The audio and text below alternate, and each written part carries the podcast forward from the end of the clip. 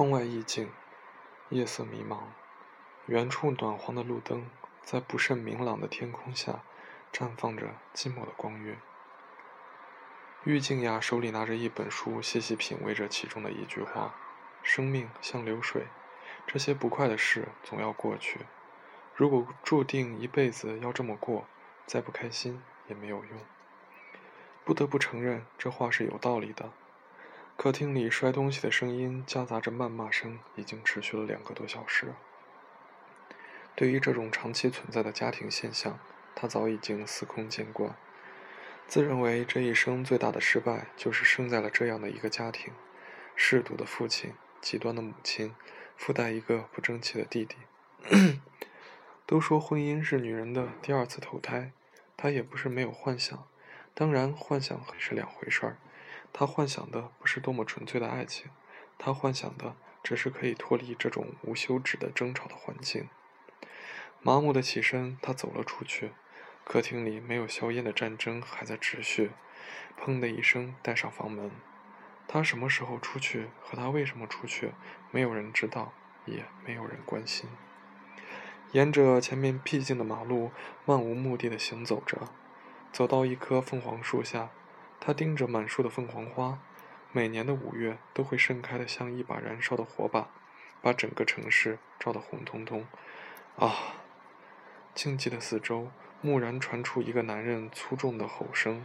他迷惑地四处打量，在百米外的地方，有一辆车隐没在黑暗中，车里似乎有个人，但因为距离较远，看不出是不是出了什么事儿。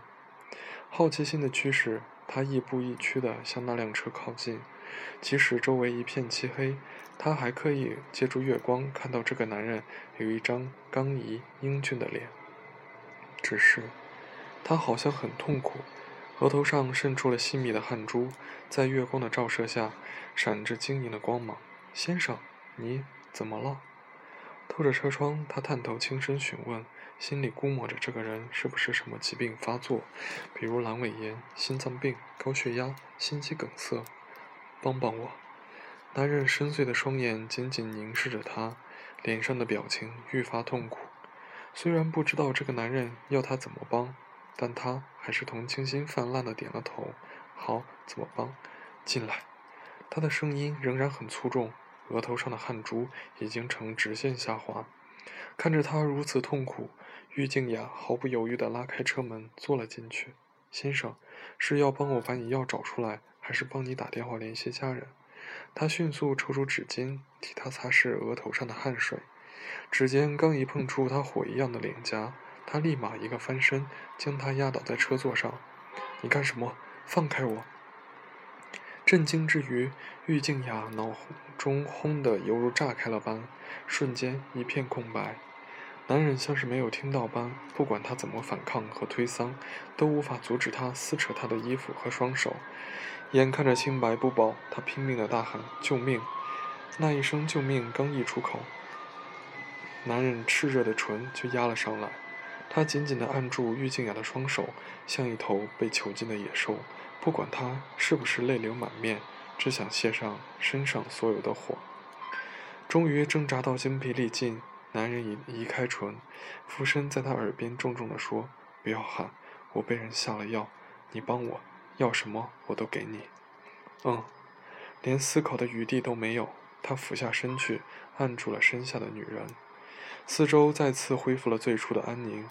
男人在黑暗中愧疚地问他：“你叫什么名字？你想要什么补偿？”啪！一记重重的耳光甩在了他的脸上。郁静雅迅速穿好衣服，奔向茫茫夜色中，身后隐隐传来男人的呐喊：“对不起，我叫叶北辰。”叶北辰，郁静雅记住了这个名字。回了家，战争终于停止，屋里一片狼藉。母亲宋秋莲坐在沙发上生闷气，见他推门而入，把头一撇，视线移向了别处。默默地走向自己的房间，正欲关门之时，宋秋莲歇斯底里地吼了一声：“玉静雅，你眼瞎了是不是？没看到你妈伤心欲绝吗？你都不知道来安慰一下子吗？”他的心冷笑：“你难过的时候就怪我没看到，那我心里的难受，谁又能知道多少？砰的一声，他关上了房门，干脆利落。玉静雅，早知道这样，当初生下你的时候就该把你掐死。这句话他听了二十年，都麻木了。长得人模人样的，二十八岁了还嫁不出去，也不知道反省反省。该反省的人难道是他吗？别人都是怎么议论的？不管是娶老婆也好，娶媳妇儿也好，千万不要选上玉家的女儿。有其母必有其女，瞧他妈是什么人，那玉静雅能好到哪儿去？到时候不是把夫家弄得鸡飞狗跳才怪。去年相亲，好不容易相了一个能凑合的对象，结果人家男方第一次到他家，就遇到了他母亲拿着菜刀把他父亲追得满小区跑。自然而然的，人家男方看到这个情况，跑得比他父亲还要快。都说女儿是妈的贴心小棉袄，你都不如晚成一半贴心。宋秋莲继续在客厅里咆哮，呵。郁静雅更加觉得可笑了。她的弟弟，母亲的宝贝儿子，大器晚成的郁晚成，除了嫖暂时还不会，吃喝嫖赌占了三样。他是贴心呀，整天伸手要钱，那不贴心哪能要到钱？可是他有跟家里要过一分钱吗？大学四年靠自己勤工俭学赚到毕业，工作后赚的钱还不够家里瓜分，即使再怎么生活的辛苦也没有关系，至少让他感受到一点爱或一点温暖也好。结果呢？没有，除了不停歇的战争，什么都没有。床上的手机响了，是好友一墨打过来的。努力平复了心情，他按了接听：“静雅，生日快乐，生日快乐。”木然的把视线撇向了墙上的日历。哦，原来今天是他的生日。谢谢你，一墨。静，于静雅由心的感谢，心里一阵安慰。至少这个世界上不是所有人都忘记了这个日子。许的什么生日愿望？说来听听。他和一墨认识了近十年，彼此是没有秘密的。即使别人说生日愿望说出来不灵了，他俩还是为了满足对方的好奇心，心甘情愿地接受不灵的后果。